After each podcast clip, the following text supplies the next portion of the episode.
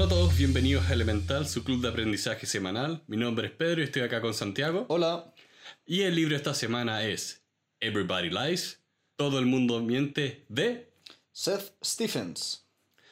Este libro trata de cómo a través del Big Data y las búsquedas en Google, Facebook, podemos crear un nuevo tipo de estudio sociológico.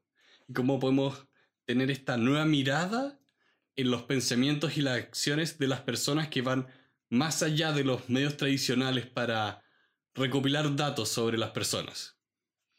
Este autor es un economista de Harvard que trabajaba como cientista o científico de información en Google y además eh, es escritor.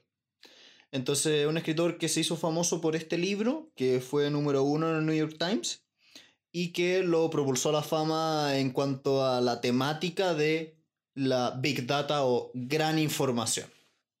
Bueno, lo primero, un poquitito introductorio, es explicarle a todos los que nos escuchan de qué se trata el Big Data. Big Data es el estudio de información de bases de datos muy grandes. ¿De dónde vienen esas bases de datos? Vienen de empresas generalmente tecnológicas que recopilan de manera automática esta información. Estamos hablando de Google, estamos hablando de Facebook, Twitter, que tienen algoritmos dentro de sus páginas web que recopilan cada uno de los pasos o movimientos, o sea, lo que sea que haga un usuario adentro, y lo, como lo, organizan de manera de que los científicos que estudian esto, que es con el autor, puedan sacar conclusiones, hacer predicciones, entender de eh, por qué un comportamiento es así, por qué es así. Sí, la gran diferencia de estas bases de datos y otras bases de datos no solo es el tamaño, sino que se trata de personas. Porque en teoría hay big data sobre el clima. Ya. De hecho, los supercomputadores que existen hoy en día se usan para modelar el clima, modelar y predecir el clima. Pero cuando hablamos de big data nos referimos a comportamiento de humanos. Sí, de hecho el autor lo primero que dice, o el primer ejemplo que utiliza, es una herramienta Google que se llama Google Trends, que lo que hace es decirte cuáles son las palabras que más se están buscando en Google. Y a través de eso el autor va sacando conclusiones. Y sin más preámbulos, vamos al libro. ¿Por qué Donald Trump ganó las elecciones? Pregunta inicial del libro. No voy a decir su nombre. Pedro, como una muy buena persona enojada con Donald Trump, no va a decir nombre. No, pero ¿cómo el actual presidente electo de Estados Unidos logró salir electo? Igual es una buena pregunta, porque todas las predicciones que venían antes de él decían que no iba a ganar por ningún lado, que era, por ejemplo, excesivamente racista. Mm. Y la población de Estados Unidos no era racista, en teoría. En teoría. De hecho, se hablaba de una era post-racismo. Ya. Que. Por Obama, que Exacto. tenían un, un presidente que era afroamericano. Exacto. Y que cualquier persona que haya pasado de 3 a 4 minutos en un foro en internet puede darse cuenta de que eso no era cierto. Pero los medios tradicionales sí lo creían. Creían que toda la sociedad eh, se había movido a una nueva era de tolerancia, paz y amor. Y aclaremos al tiro, este libro se enfoca mucho en Estados Unidos. Sí. es Eh, verdad. tengo que decir, me encantaría tener una versión de este libro que el computador mágicamente cambie todos los ejemplos a datos locales. Oh, sería maravilloso. el futuro de los libros van a ser smart books, donde el libro se va a adaptar a tu área, género. Eso sería genial. Sí. De hecho, creo que me estoy adelantando un poco. El tema de Donald Trump lo toca al principio, pero después lo vuelve a profundizar ya más adelante.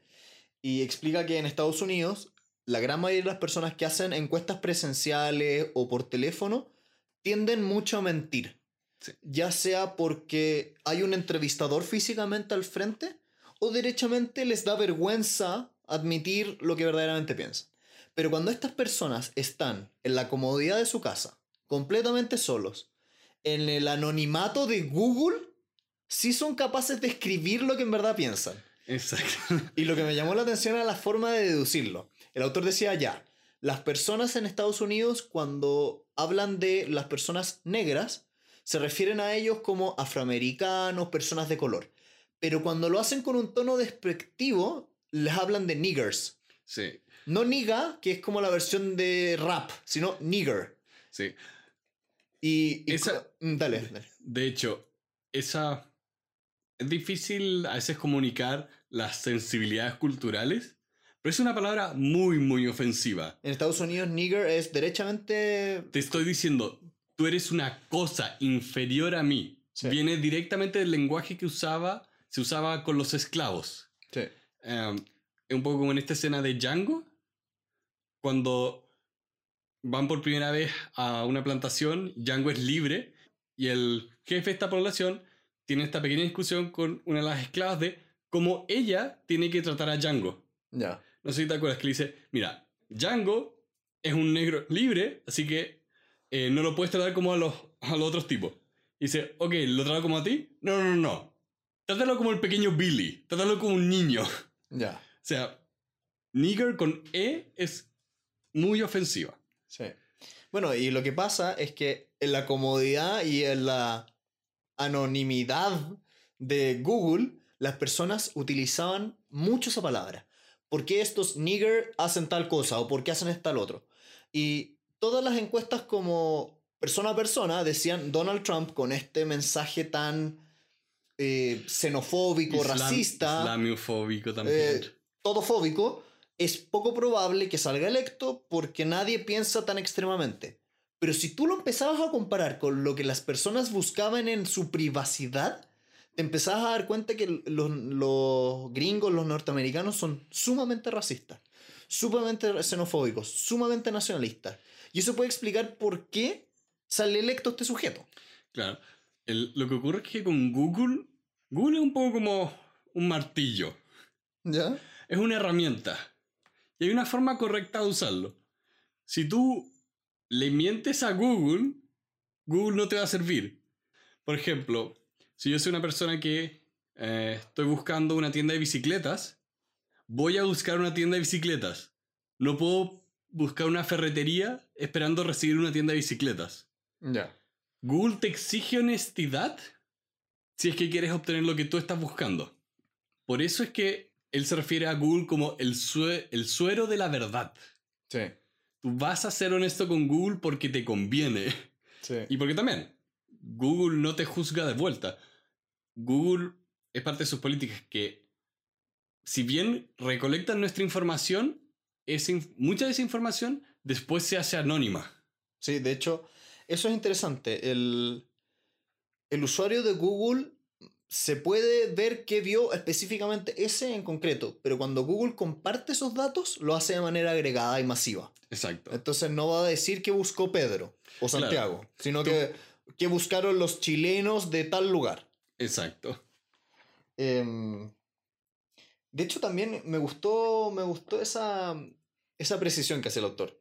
Hay personas o hay teorías que dicen que en Estados Unidos y en el mundo existe una especie de racismo em, subyacente, donde las personas de manera inconsciente asocian las palabras negativas a personas de color o de otros lugares. Y lo que el autor decía es que no, en realidad no es que haya un racismo subyacente implícito. O sea, yo- Hay un racismo explícito, pero oculto. O sea, yo diría que son ambas. No, Porque- pero el autor plantea para él que es que no es una cuestión implícita, sino que es súper explícita, pero nadie lo dice. Sí, sí, es que por lo menos como yo entendí esa parte era que, muy bien, si este modelo de racismo implícito es cierto, no explica el comportamiento de la manera que racismo explícito sí lo hace. Otro tema interesante. em, Freud, ¿no es cierto? Eh, no sé si nos podrías explicar un poco para los que nos escuchan qué habla de Freud o cuál es la gracia. Como aclaración, acá el autor va, empieza a hacer una serie de ejemplos del poder del Big Data. Ya. Entonces, cuando habla de Freud, dice, ya, ¿cuáles eran las ideas principales de Freud? Bueno, tenemos ideas sexuales reprimidas subyacentes.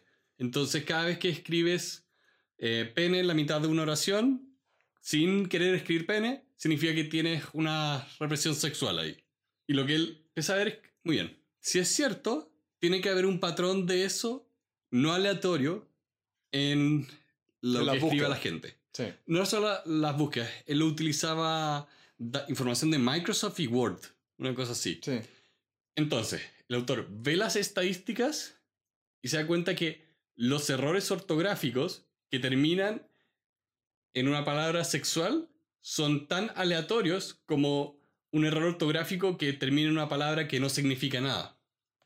Entonces, lo que concluye es que cuando nosotros decimos que, oh, hay un deseo sexual reprimido, es mentira y estamos viendo un patrón que no existe. Por otro lado, cuando él dice que los, eh, nosotros queremos tener sexo con nuestros progenitores y él se mete a Pornhub, descubre que es más o menos cierto. A ver, a- aclarando un poco para los que nos escuchan, ya que Pedro fue un poquito explícito en la, la fuente, digamos. Que Eh, ustedes quieren tener sexo con su madre y su padre, admítanlo. Ok. Ya, bueno, eh, explicando un poquitito más serio. eh, existe una página web que se llama Pornhub, que es, según el autor, la página más grande de pornografía en Internet. Y que una de las gracias que tiene es que tiene recopilada la información de una manera muy científica. Tienen todas las búsquedas eh, categorizadas por zonas, edades y todo. Y lo que el autor comenta es que una de las ideas de Freud era que existían ciertos complejos, Edipo, Electra, donde los, eh, los niños estaban enamorados de sus padres o madres. Y que en realidad, qué, qué atrocidad, tanto incestuoso, tan incestuoso. Y lo que revelaba esta página web, que es, parece que por lejos la más grande, era que de las 10 búsquedas más populares, 4 o 5 tenían contenido incestuoso. Es decir, eran la mamá con el hijo, el papá con la hija, una cuestión así media perversa. Lo cual a mí me llamó harto la atención. Sí, porque en Rick and Morty, en el episodio de la Ciudadela, cuando están los eh, cuatro spoilers, eh, spoilers. spoilers, uno de los Mortis decía, quiero que el porno de incesto tenga una mayor apro- aprobación del público. Ya. Y parece que no es necesaria esa aprobación, parece que ya está. A mí lo que me llama la atención es que hayan productores de pornografía que hacen eso, porque supongo que no juntan a hijos con padres, sino No. que son actores, pero... Sí, pero si vende, Es que eso es lo que me llama la atención. Alguien se dio cuenta que eso vendía, probablemente con Big Data, viene em- de Alabama. y empezaron a hacer producción masiva la cuestión y se popularizó, pero impresionante. Y lo importante de este ejemplo no es solo reírnos de jaja, la gente busca pornografía con la hermana. Es. Acá hay una herramienta nueva para hacer experimentos y recopilar información. Sí. De hecho, una de las conclusiones más buenas de esa parte del libro era la gracia del Big Data es que puede, una de las miles de gracias, es que puede ser el estudio de sexualidad humano más profundo que existe, porque es el más genuino, más sincero. Sí. De hecho, De hecho, acá es donde él empieza, o más adelante, es donde empieza a ver qué pasa, por ejemplo, con el tema de la homosexualidad. es más adelante, pero tocámoslo. Sí. ¿Cuán- ¿Cuál es el número real de población homosexual?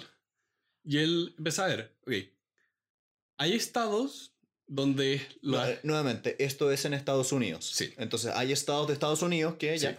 donde la homosexualidad es más reprimida, eh, todas las leyes de matrimonio homosexual son más duras, o sea, en que no los dejan. Y él empieza a ver cuánta gente se supone que es homosexual versus cuántas búsquedas que sugieren que una persona es homosexual ocurren. Y lo que empezaba a ver era que la búsqueda era muy pareja. Lo que sugería que no era que los, los estados como duros contra la gente homosexual tuvieran menos homosexuales, sino no tienen la misma cantidad, pero están escondidos. Mm. De hecho, a mí me gustó mucho porque el tema de cuántos homosexuales existen es muy debatido. Mm.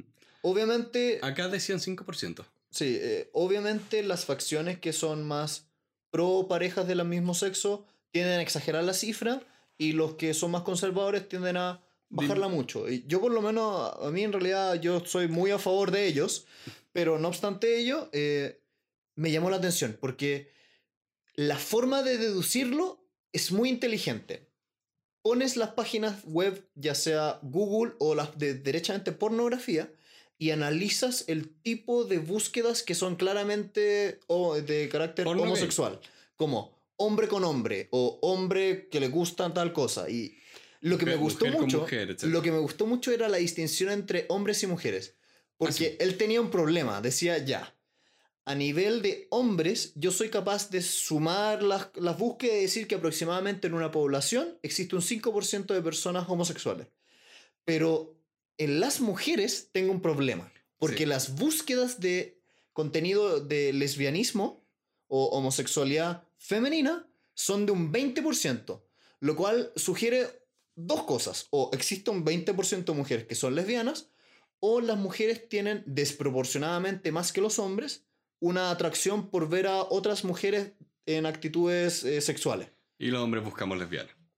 Además. Ah, Pero entonces, lo divertido era que él decía, ya, yo puedo decir que hombres homosexuales, 5%. Mujeres, no estoy tan seguro. Pero es un buen detalle que me gustó este libro, que él es muy, rigu- muy riguroso, muy honesto. Eh, hay mucha gente que cree que el Big Data no solo es mágico, es la panacea. Mm, Esta cosa que todo lo supera, nada, nada está fuera de lo que se puede hacer con Big Data. Me dio la impresión de que este autor tiene los pies en la tierra.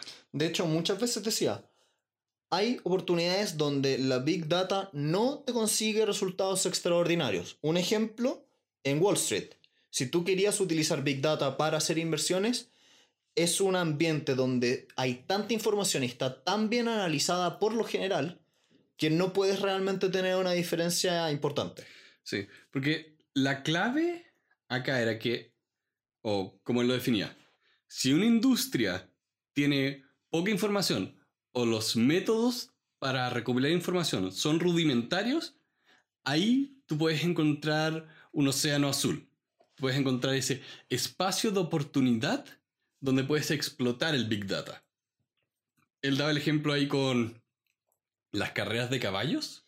Era un poquitito, digamos, antiguo el ejemplo, porque él decía que la persona que utilizó, comillas, Big Data a su favor lo hizo en los años 60 y 70. Sí, pero el, el punto es el mismo, de que no se trata tanto de Big Data por Big Data, se trata de encontrar una industria, un problema que tiene estas metodologías rudimentarias de toma de decisiones y cuando traes a través de la tecnología, la, la ciencia, la matemática, lo que sea, cuando traes esta nueva metodología de ver las cosas, puedes explotar esa ventaja. Y el tema que ocurría con Wall Street es que toda la gente está tratando de hacer eso. Las mismas empresas que trabajan en la bolsa están constantemente buscando la última forma de obtener una ventaja. Es un campo que está tan explotado, tan trabajado, que aunque traigas Big Data, o sea, si traes Big Data, todos te van a decir, sí, así trabajamos acá. Mm, A ellos no les contaron que era Big Data para que hicieran Big Data. Llevan años y años tratando de analizar la mayor cantidad de información que les dé, aunque sea un 1% de, ganan- de ganancia extra. mm. También una cosa que es bastante curiosa es cómo las palabras que uno utiliza son información.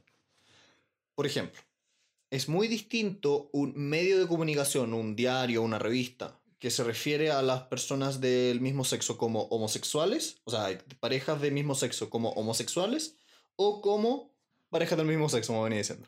Es decir, homosexuales versus parejas del mismo sexo. Homosexuales tienden a ser personas o medios que son más contra o más adversas a esa, a ese, a esa realidad. Y personas que, o medios que utilizan parejas del mismo sexo tienden a ser más liberales, más abiertas. Y lo entretenido es que como hoy en día está casi todo 100% digitalizado, tú puedes hacer una lectura con Big Data de toda la cantidad de veces que se repiten las palabras en un medio y adivinar la tendencia política de un medio solamente por el tipo de palabras que usa, sin necesidad de leer ningún artículo. Y ni si- lo impresionante es que ni siquiera tienen que ser palabras ofensivas. No es que tengas que poner... eh, Nigger o negro o persona Sí. de color. Sí. claro, Los tipos de palabras te denotan emociones. Hay palabras más alegres, palabras más tristes. Tú eres capaz de medir la felicidad de un mensaje de Twitter dependiendo de la cantidad de palabras que utiliza de uno u otro aspecto. A- Acá el, el punto de todos estos ejemplos de las palabras que también agrega cuerpos e imágenes es que a medida que logramos transformar cosas en información, podemos aplicar estos estudios. De hecho, lo más interesante acá era el- todos los avances que se podían hacer en medicina si es que empezabas a aplicar Big Data. El hecho de que tengas millones de personas enviando in- información, mon- monitoreos de los cuerpos a un computador principal, te da una nueva posibilidad de preve- prevenir enfermedades, detectar, por ejemplo, imagínate de poder detectar un cáncer apenas aparece. De hecho, en eso yo estoy completamente de acuerdo con el autor. Debería utilizarse Big Data para, para salud. Porque si uno lo piensa, cuando uno va al médico o al doctor, eh, lo que va a hacer esa persona es evaluar los síntomas que él ve, hacer una, una comparación con los síntomas que él conoce o recuerda y adivinar o diagnosticar en base a tal vez lo que ve o un par de, de exámenes adicionales que haga con una determinada enfermedad y la correspondiente cura. Si uno lo piensa, las personas serían muy capaces de poner toda esa información en un computador, decir, me duele esto, esto, esto, esto, esto, y ese computador hacer una, cor- una, una correspondencia con una base de datos de síntomas gigantesco y achuntarle con una, con una precisión gigantesca a qué tipo de cosas tiene. Y ni siquiera tiene que llegar a tener esa precisión, tiene que ser más preciso de lo que está ahora. Más que el ser humano. Exacto. Y eso da mucho espacio, porque hay enfermedades que tenían, por las que nombraba acá, 8% de probabilidades de ser detectada. Imagínate subir 8 a 10. De hecho, yo lo que encontré maravilloso eran aplicaciones prácticas del día a día. ¿Qué pasa si una persona busca en Google, me duele el pecho, tengo color amarillo bajo el pectoral, eh, me salieron ronchas en el cuello? Bueno, y, Google te dijera un mensaje, bueno, no estamos seguros, pero las personas que hacen estas tres búsquedas tienden a tener eh, un problema cardíaco de esta especie. Vaya a ver un doctor. Yo lo encontraría genial, ¿o no? Sí, es... O que los propios relojes, Mira. los relojes inteligentes, Sí. dijeran, usted tiene una arritmia. sí. De, de hecho, lo hacen. Ya. Yo eh, la otra vez veía una persona que se compró uno de estos relojes de Apple para que le monitoreara el corazón, porque había tenido una arritmia cardíaca Ya. que se pudo haber detectado si es que hubiera tenido uno de estos relojes. Eh, yo le digo, yo tengo un reloj análogo, me encantaría que pudiera monitorear mi actividad física y mi cuerpo. No necesito que la despliegue acá, no, no necesito aplicaciones. Quiero juntar información de mi salud.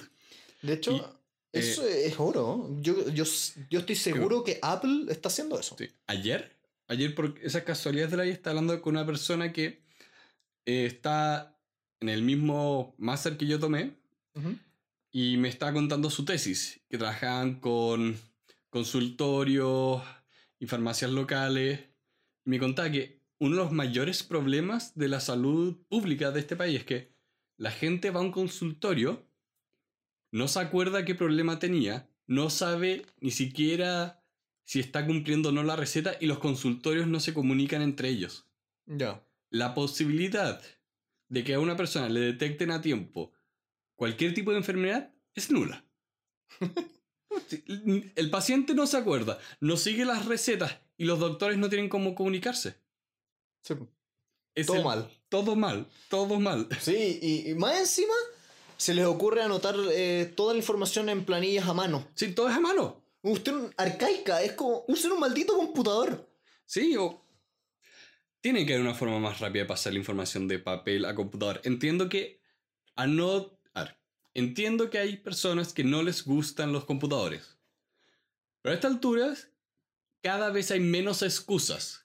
O sea, hoy en día nadie puede decirte que es una mala idea usar un computador. No, especialmente en el área de salud donde puedes aplicar esto.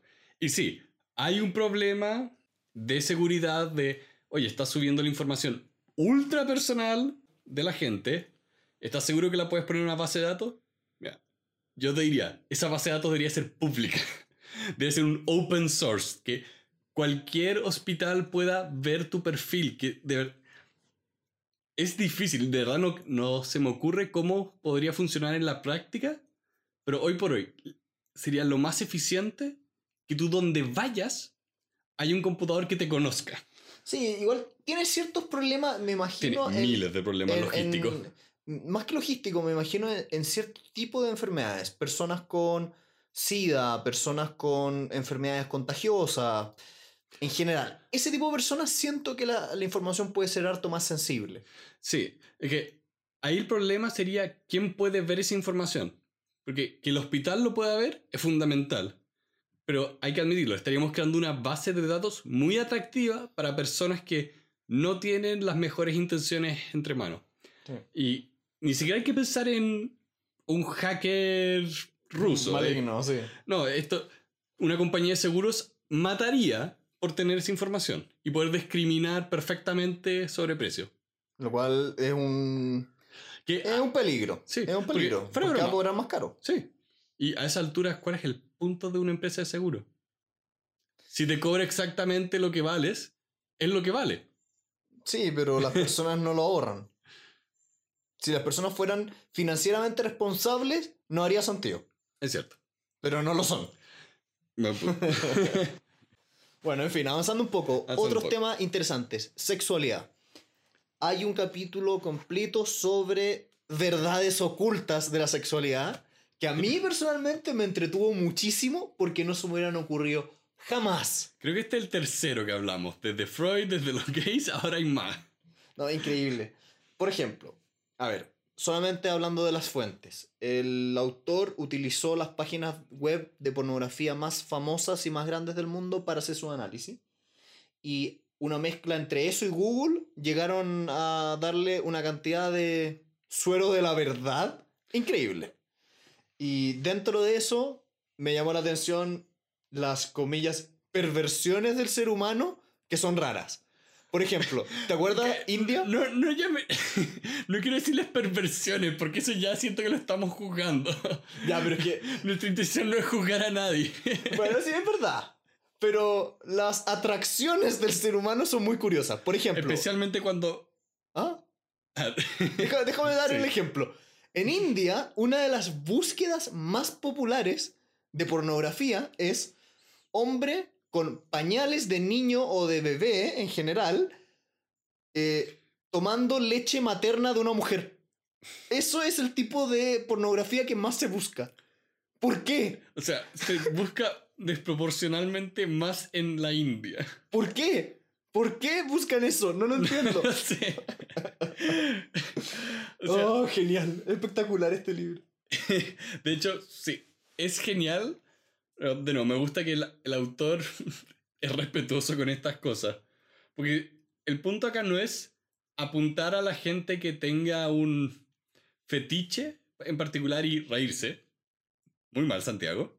Es notable, yo lo acepto. Yo tengo, no sé, lo encuentro genial. No, eh, eh, pero el punto acá es cómo a través de estas búsquedas de Google y búsquedas en páginas pornográficas podemos ver cómo las personas realmente se sienten o a qué se sienten atraídas o cómo se miran a sí mismos. Eh, por, por ejemplo, cosas que no son sorpresivas. Los hombres buscamos, si buscamos un órgano, buscamos nuestro pene. Eh, Y sobre todo el tamaño. el tamaño es el que más preocupa. Eh, o cuánto tiempo podíamos durar teniendo sexo. Eh, No, no, no. cuán- ¿Cómo se podía alargar la cantidad Eso. de tiempo? eso eh, pero al mismo tiempo también ve con las mujeres que lo que más, si ya, no es sorpresivo, lo que más ven es la vagina.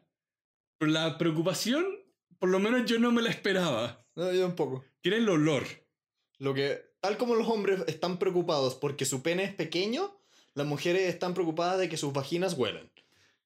Eh, ¿Qué fu- No Ah, me lo esperaba. yo tampoco, no se me lo ocurrió. Sí, pero el punto acá a destacar es, todos estamos llenos de secretos e inseguridades. Sí.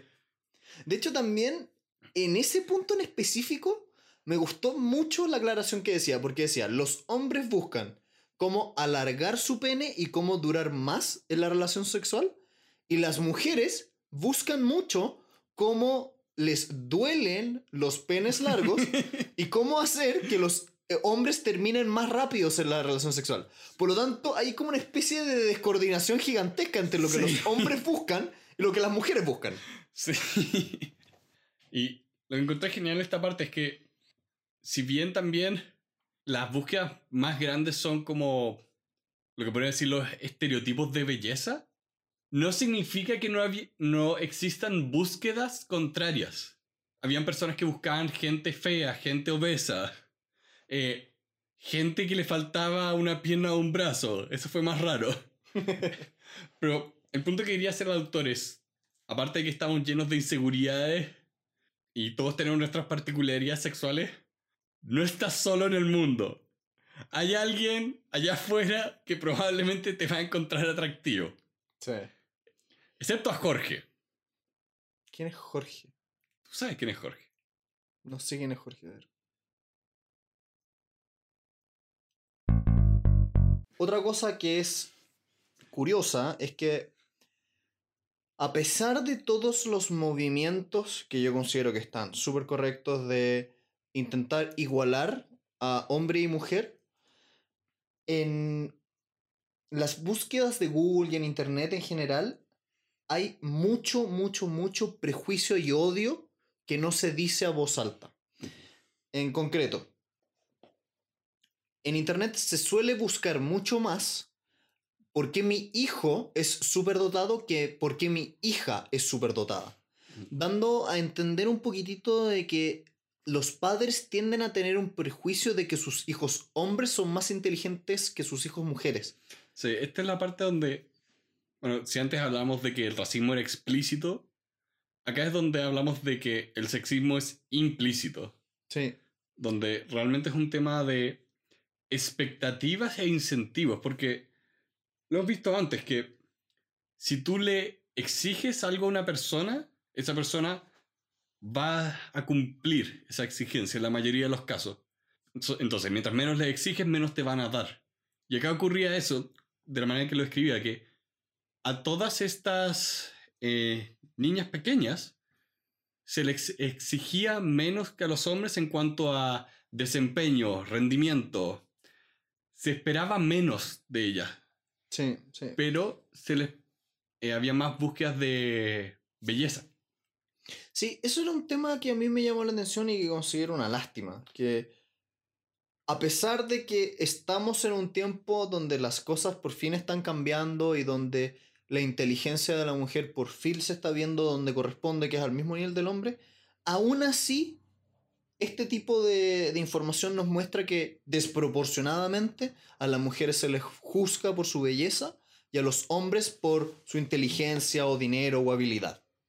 Por lo tanto, hay que aprender de esta información. Yo creo que eso es lo más importante.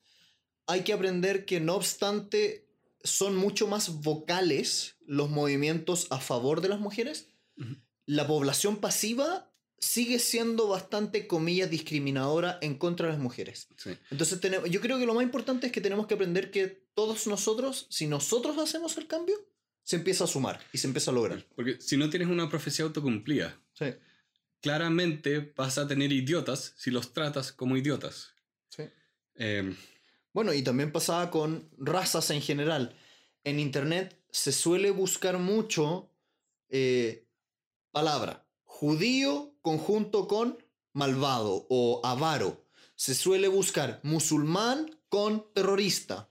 Y ese tipo de prejuicios son muy endémicos, a pesar de que no los digan tan públicamente y que hoy en día tratar a un judío de maligno o avaro de manera pública es algo políticamente muy incorrecto y que todo el mundo va a escandalizarse, Mel Gibson. la gente lo hace en privado y lo hace mucho. Entonces, esto nos habla de una sociedad con muchos más prejuicios de lo que nos gustaría aceptar. Sí. Y creo que eso es una información muy importante.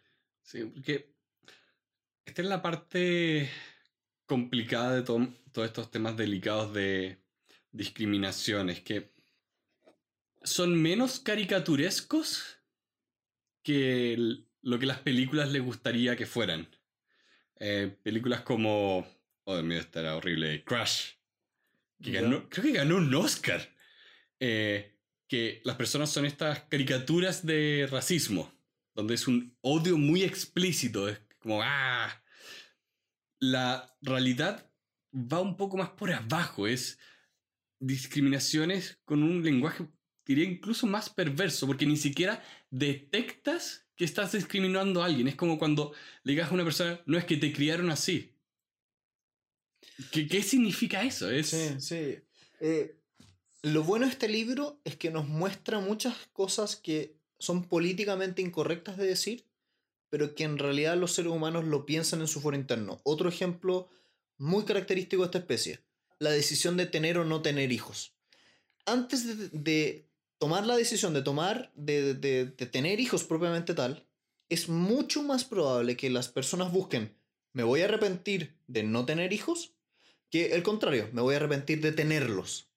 Y esto es lo que nadie dice, pero la mayoría de las personas, o es muchísimo más probable que las personas busquen en Internet, después de haber tomado la decisión y después de haber tenido hijos, es mucho más probable que busquen, estoy arrepentido de haber tenido hijos, que lo contrario, de estoy arrepentido de no haberlos tenido. Es decir, nadie le gusta admitir que está infeliz de haber tenido una familia y haber optado por tener hijos y nadie lo dice en público. Porque Pero en su foro interno lo sienten. yo incluso esto lo comparo con algo eh, más simple, pero pensemos cómo ha evolucionado la sociedad para aceptar el divorcio. Como se suponía que tú te tenías que casar, se suponía que tú tenías que amar a esta persona para toda la vida. Y ahora también se supone que tú tienes que amar a tus hijos. Y también se supone que los hijos amen a los padres. Pero las relaciones humanas no están escritas en piedra. Fluctúan, cambian y por más que sea triste, yo encuentro que es triste que alguien se arrepienta de haber tenido un hijo, pero no puedo negar que se haya arrepentido. De hecho, yo el otro día conversaba este tema con otras personas, conversaba el tema de la decisión de tomar hijos. Cómo nuestra sociedad, por lo menos en Chile, que es una sociedad un poquitito más conservadora, no cuestiona la idea de tener o no tener hijos. Las personas tienen hijos, simplemente. No lo toman como una decisión consciente. Y yo creo que se amaría mucho más a esos hijos que nacen si la decisión fuera intencional si las personas a una determinada edad dijeran, sí, quiero que este sea parte de mi plan de vida. Muchas veces, y la gran mayoría de nuestra sociedad actual, simplemente es un paso que se da y que no se conversa ni medita. Es como lo que viene. Y eso es muy triste porque pasa lo que Google nos está diciendo que pasa en el foro interno. Claro. Las personas se están arrepintiendo de tener hijos. La gran mayoría. Entonces, o sea, no la mayoría, pero mucho más proporcionada, mucho más desproporcionadamente que lo contrario. Entonces, eh, la invitación aquí mía es, fuera de este libro, es sean intencionales con la decisión de, to- de tener o no tener hijos. Porque si lo toman de una manera responsable, puede hacer una gran diferencia en su vida. Entonces, moviéndonos a algo quizá algo menos depresivo, eh, el autor habla como si Google es el suero de la verdad, Facebook, Twitter, las redes sociales son un enjambre de mentiras. Depende. LinkedIn no. Y-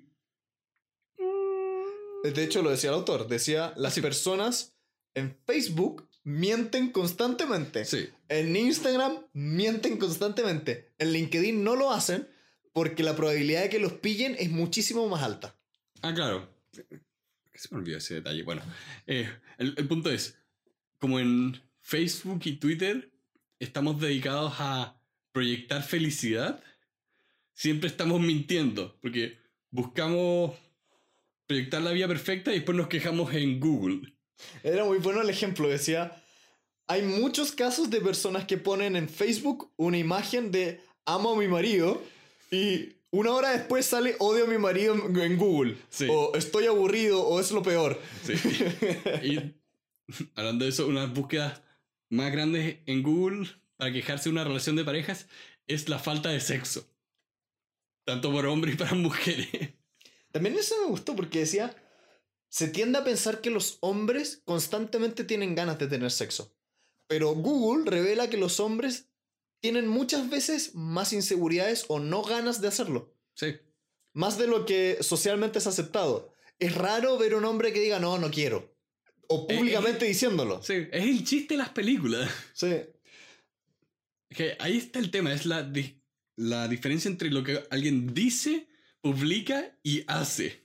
Por ejemplo, acá también, siguiendo la idea de Facebook, él contaba como cuando Mark Zuckerberg hizo su primer proyecto, que era comparar personas de Harvard, quién era más atractivo, hubo un escándalo, la gente lo odió, y era, creo que tuvo como 4.000 visitas, y esas 4.000 visitas hicieron 28.000 comparaciones. Y lo mismo de nuevo con Facebook, cuando inventaron esto de el feed, donde empieza a salir lo que hace la gente. Al principio hubo, por decirlo, si Facebook tenía 7 millones de usuarios, había un millón de usuarios que estaban en contra de eso. Y la gente decía, esta es la crisis de Facebook, Facebook va a colapsar. Y de nuevo, lo que la gente decía era distinto a la- lo que hacía porque todo el mundo estaba viendo la feed de Facebook, veían el hi- historial, veían la vida de otras personas de manera casi que... mm, Ellos decían que se sentían psicópatas. Como Sí. boyeristas. así. sí, esa era la palabra, boyerismo. Era boyerismo puro, pero no se atrevían a decirlo. Sí, era cuando se lanzó el newsfeed, todos los grupos saltaron diciendo, me siento un boyerista, qué falta de gusto, qué horror. Pero el comportamiento y los clics decían todo lo contrario. Estaban todos metidos de manera masiva ahí. Por lo tanto, Facebook lo dejó. Sí. Después de todos esos ejemplos para mostrar que la gente miente, él salta a las otras aplicaciones del Big Data, como una cosa es conseguir toda la información de un país y otra es ver cómo se distribuye en ese país. Como él lo ponía, hacer un zoom. De la misma manera que acercas una imagen en una foto, puedes hacer eso con la información para ver las diferencias demográficas, podríamos decir. Como volviendo al tema del racismo que veía antes, él se dio cuenta que las búsquedas más racistas le permitieron hacer un mapa que explicaba mejor el desempeño de Obama en las votaciones finales, donde había más búsquedas racistas, peor fue su res- resultado final. Lo mismo para el actual presidente de Estados Unidos. Mientras peores eran las búsquedas, mejor le fue a él. Mm. Como decía, él lo ponía acá. El actual presidente no creó un movimiento de odio. Él tomó la ola. Sí. El uso del Big Data sirve para muchas cosas. Eh, Netflix y Amazon lo usan de una manera muy brillante. En, en estas páginas existe un algoritmo muy inteligente que toma al usuario, lo compara con toda su base de datos y, e intenta encontrar la persona que sea igual. Es decir, si tú te pareces mucho a tal persona, yo te voy a comparar con esa persona y te voy a sugerir que compres o veas lo mismo que esa otra persona hace o compra. Y yo lo encuentro brillante porque a pesar de que nosotros nos sentimos muy distintos unos de otros, en realidad somos súper parecidos. YouTube empezó a hacer eso. En vez de primero ofre- ofrecerte las suscripciones, te ofrece el home, donde te sugiere videos. Porque empezaron a ver que las suscripciones no generan el tráfico que querían. Pero cuando el algoritmo te sugiere, ahí es donde vienen los views. Sí, lo problemático de esto es que estas empresas te conocen mejor de lo que tú te conoces. Y no solo eso, estas empresas no tienen tus mejores intereses entre, eh, entre manos. Sí, de hecho, el propio CEO de Netflix decía: Mi enemigo es dormir. Sí. Yo voy a intentar viciarte de tal, a tal punto que no duermas. Sí, o inc- incluso puede que haya dicho eso de una manera menos literal, pero te habla de la realidad de que tu bien, el bien de tu persona, que estés mejor mañana de lo que estás hoy, no está en el, no está en el interés de Facebook, Google, Netflix, ninguna de estas empresas es tu amiga. Y por ningún minuto olvides eso. Sí. Una forma en que lo hacen también es hacer eh, pruebas A-B. Que imagínense que una página de Facebook es vista por un millón de personas. Lo que ellos hacen es dividir a este, a este millón de personas en grupos chiquititos de, no sé, 100.000, 100.000, 100.000, 100.000, 100.000. Y a cada uno de esos grupos les muestran una versión ligeramente distinta, es decir, con un cambio muy específico. Y después analizan los comportamientos. Y con eso, lo que ellos logran es que tienen 10 muestras todas iguales, con pequeños cambios, y ven cuál es la que tuvo la mejor interacción. Por lo tanto, estos gallos son capaces de estar constantemente probando qué es lo más adictivo y haciéndolo paso, o sea, detalle a detalle, de manera que la página que tú ves finalmente ha pasado por una cantidad de pruebas gigantesca y está hecha al detalle para que tú estés viciado. Eh, lo mismo ocurre en el ámbito de los videojuegos. Esto es algo que se llama playtesting, ¿Ya? que es el proceso donde vas mejorando el diseño y ahora se aplica de esta misma manera no solo para que el juego sea mejor, sino para que la recaudación de ingresos del juego sea menor. El año pasado un escándalo muy muy grande, de hecho yo me quejé en este mismo podcast del Battlefront 2 ¿Ya? por el- la implementación de lo que se llaman loot boxes, que son máquinas de azar dentro del juego. Y son hechas explícitamente para explotar el comportamiento adictivo de ciertas personas. Si tú tienes una personalidad adictiva, esta gente te va a buscar porque quieren que tú pagues y pagues y pagues. Sin ni- no hay un techo, ese es el punto. Es como una especie de meterle un casino a un videojuego. Hay, ge- hay gente. te- Estos son casos reales. Donde un niño en, tiene 12 años jugando FIFA, ahora están los FIFA Packs. Que son estas, estas máquinas de azar dentro del videojuego. Que puedes comprar infinitas. Y estamos hablando de que un niño le roba la tarjeta al papá y gasta 2.000 dólares en sobres de FIFA. Ya. Es Es el peligro del Big Data. Es, es el, pe- el peligro del Big Data. O más que del Big Data, el A-B testing, que sí, te permite crear una mejor experiencia, pero a lo que volvíamos antes.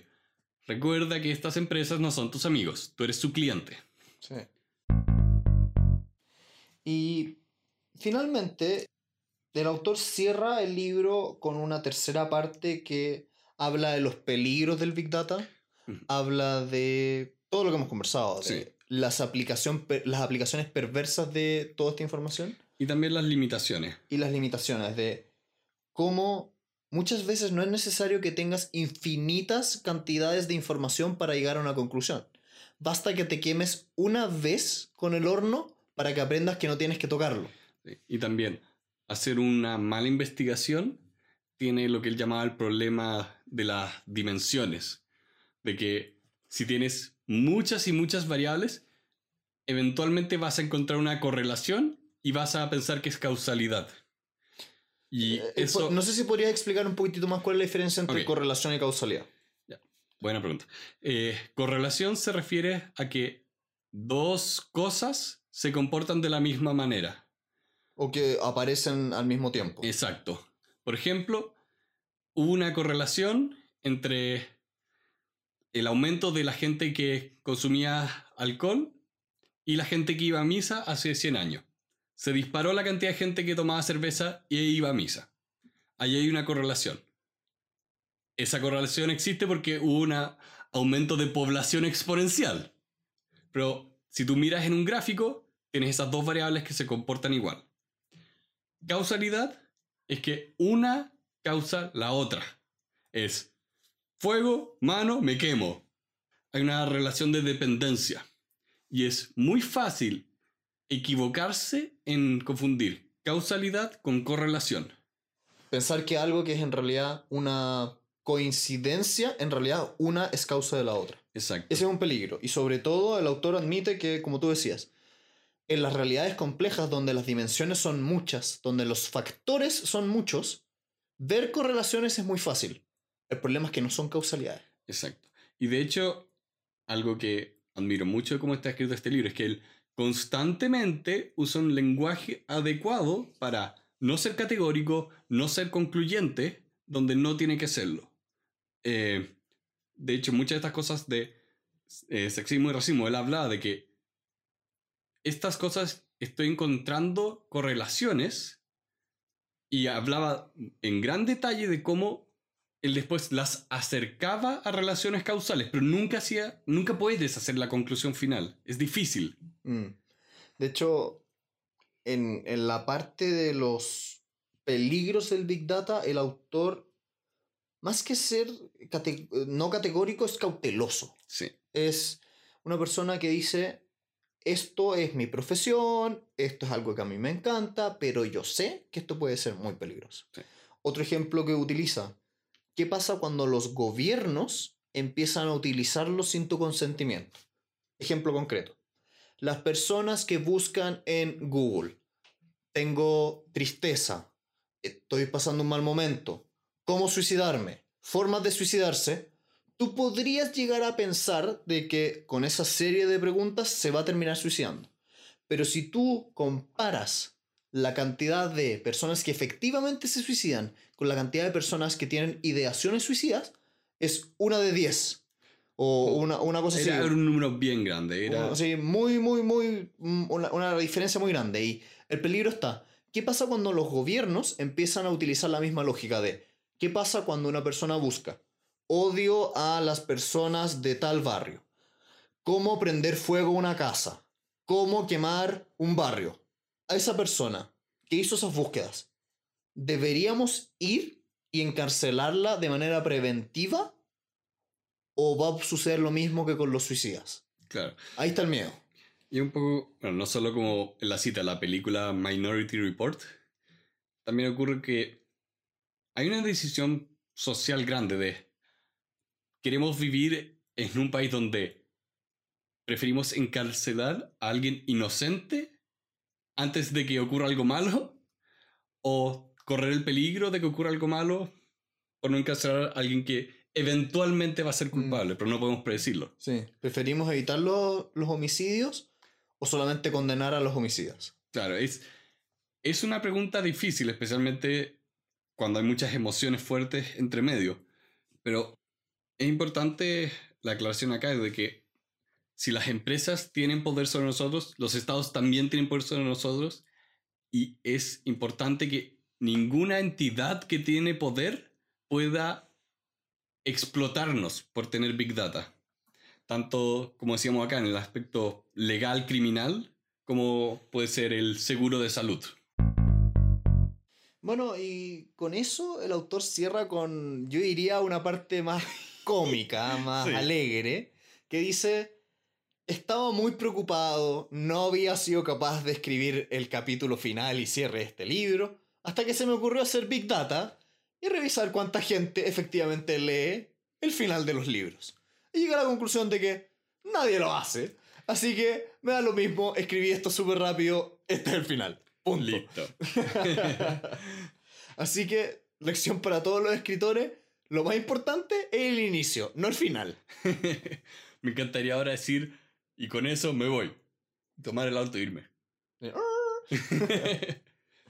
Santiago, ¿qué te pareció el libro? Del 1 al 10, para mí es un 9. Es un libro muy ágil, bien escrito, sincero y poco pretencioso, y entretenidísimo. Sí. Verdaderamente ver todas estas cosas que nunca se te hubieran ocurrido, yo lo encontré fascinante. Y, y había varias partes que por temas de tiempo, importancia nos saltamos, pero, por ejemplo, y cortito, me encantó cuando eh, veía que los, la educación no era tan transformativa como creíamos. Sí.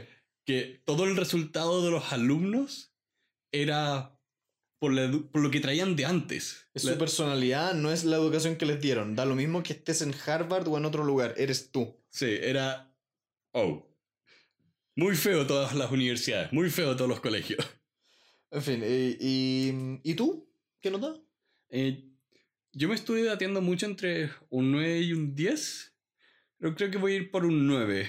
eh, porque este libro es una mezcla de tres cosas. Por un lado es lo cómico de, de lo que pueden ser algunas de estas eh, búsquedas, como la comedia y lo humano de, oh, mi pene es pequeño, eh, las mujeres quieren penes pequeños y por alguna razón les preocupa cómo huele su vagina. Eh, esa clase de cosas son cómicas, pero están al lado de temas serios como racismo, sexismo, eh, violencia intrafamiliar en, al- en algunas Sí. partes del libro. Y después está la parte científica rigurosa y